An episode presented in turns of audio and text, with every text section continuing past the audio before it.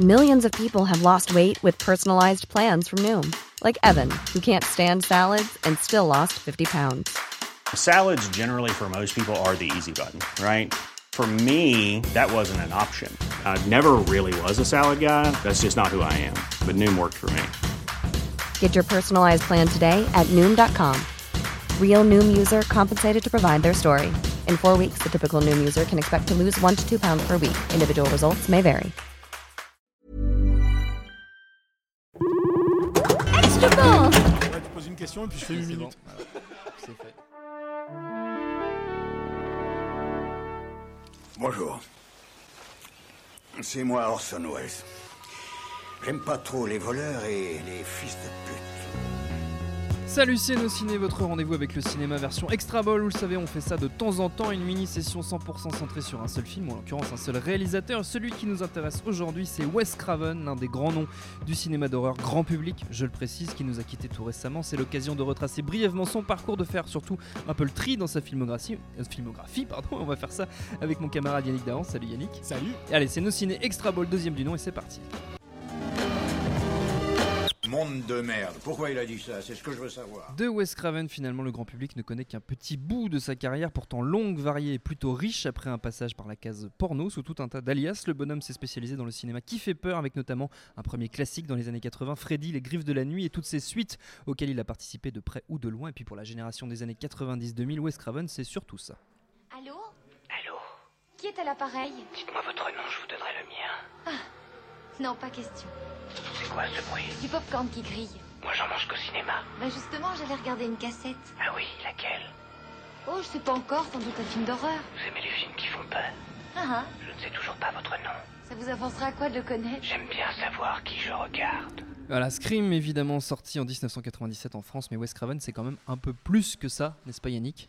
Ah oui, c'est quand même quelqu'un qui, a eu, euh, qui a eu plusieurs phases dans sa, dans sa filmographie. Quoi. Bon, euh, Qu'est-ce que toi tu retiens dans sa filmographie? Bah, moi, je retiens pas. euh, Bon, les Freddy, même si c'est quelque part victime du succès, que ce soit pour Freddy, que ce soit pour Scream, les Freddy étaient quand même malgré tout dans la tendance des films d'horreur tels qu'on pouvait les faire, très orientés ados dans les années 80. Ça partait d'un d'un super concept. Alors évidemment, euh, plus t'avançais dans la saga, plus ça se délaye, Plus plus, ça devient du grand, du grand n'importe quoi.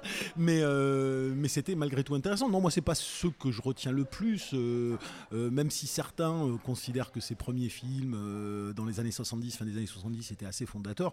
Moi, ce qui m'a fait kiffer chez Wes Craven, mais c'était encore une fois plus sur euh, les concepts en réalité que sur euh, le talent présupposé du type euh, en termes de réalisation. Mais malgré tout, euh, il a fait exister ces films-là, que je considère toujours comme des films inégaux, un peu branquignoles, euh, parfois un peu chipouilles, mais euh, toujours fun. Donc moi, moi c'est, en plus ces trois films qui suivent. Donc il a eu une espèce de phase là où il s'est dit j'en ai ras le bol de Freddy euh, et, euh, et il est parti. Il a fait The Serpent and the Rainbow qui était l'emprise des ténèbres sur le voodoo en, en Haïti, qu'il a suivi si je ne m'abuse par Shocker puis Le sous-sol de la peur ou inversement, je me rappelle plus, et, et qui sont à chaque fois des idées pas possibles. Enfin, Dire un petit mot sur, notamment sur Shocker qui est quand même assez. bah, assez Shocker, c'est complètement taré avec un mec condamné à mort qui se fait griller sur la chaise électrique et qui tout d'un coup s'infiltre dans les prises électriques, puis après va dans la télévision. Mais ça donne un, un- un final euh, mis en abîme qui était quand même assez drôle avec, euh, avec le héros qui, grosso modo, poursuit le bad guy euh, à travers plein de shows télévisés dans la télé. Donc c'était c'était un truc un peu, un peu barge. Un peu cartoonesque aussi. Un peu cartoonesque aussi. bords, et, puis, et puis, ce qui est marrant, c'est que moi, je te cite ces trois films qui sont probablement, et que je ne considère pas, moi, comme des films d'horreur. C'est-à-dire Oui. que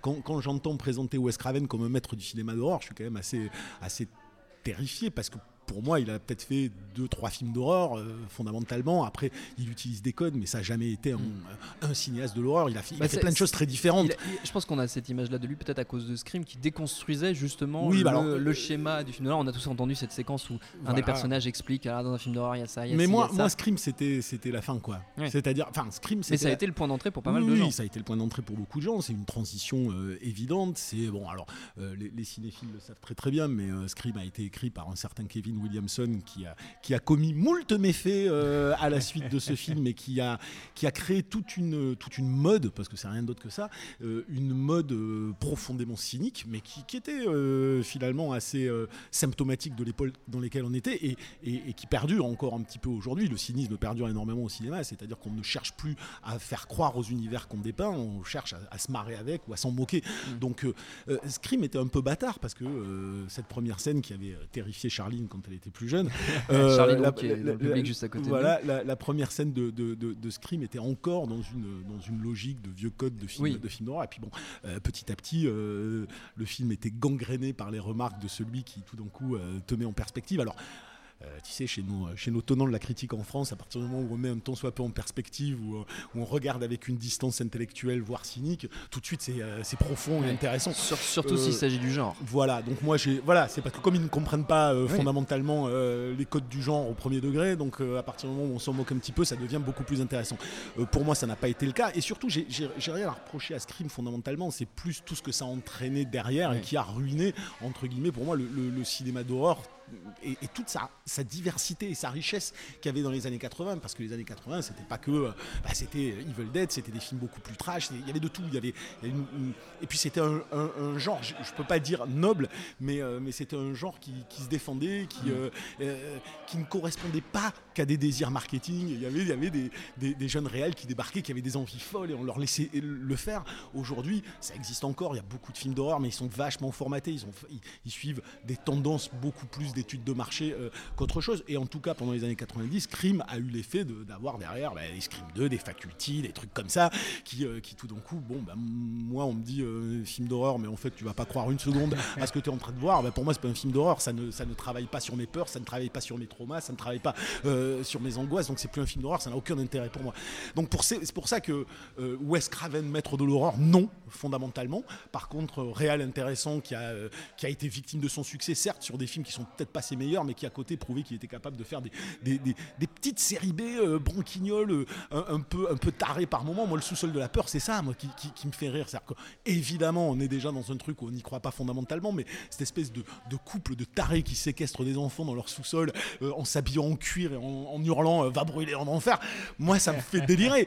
Donc voilà, si, si, si Craven avait continué dans cette veine, quitte à moins peut-être s'enfermer dans, dans, dans un côté trashouille euh, fastoche, il aurait pu devenir un réel qui aurait fait des choses très très intéressantes. Après, il a été, bah, comme Romero avant lui, ou en même temps que lui, a été enfermé dans ce pourquoi il a cartonné, quoi. Donc euh, voilà.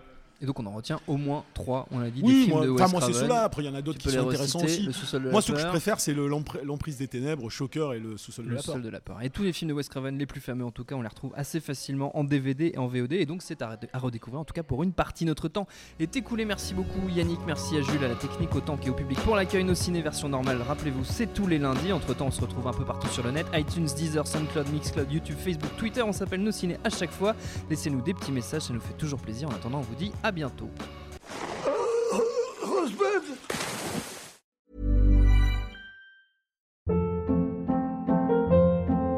Hold up. What was that? Boring. No flavor. That was as bad as those leftovers you ate all week. Kiki Palmer here, and it's time to say hello to something fresh and guilt-free. Hello Fresh. Jazz up dinner with pecan-crusted chicken or garlic butter shrimp scampi. Now that's music to my mouth. Hello Fresh. Let's get this dinner party started. Discover all the delicious possibilities at hellofresh.com.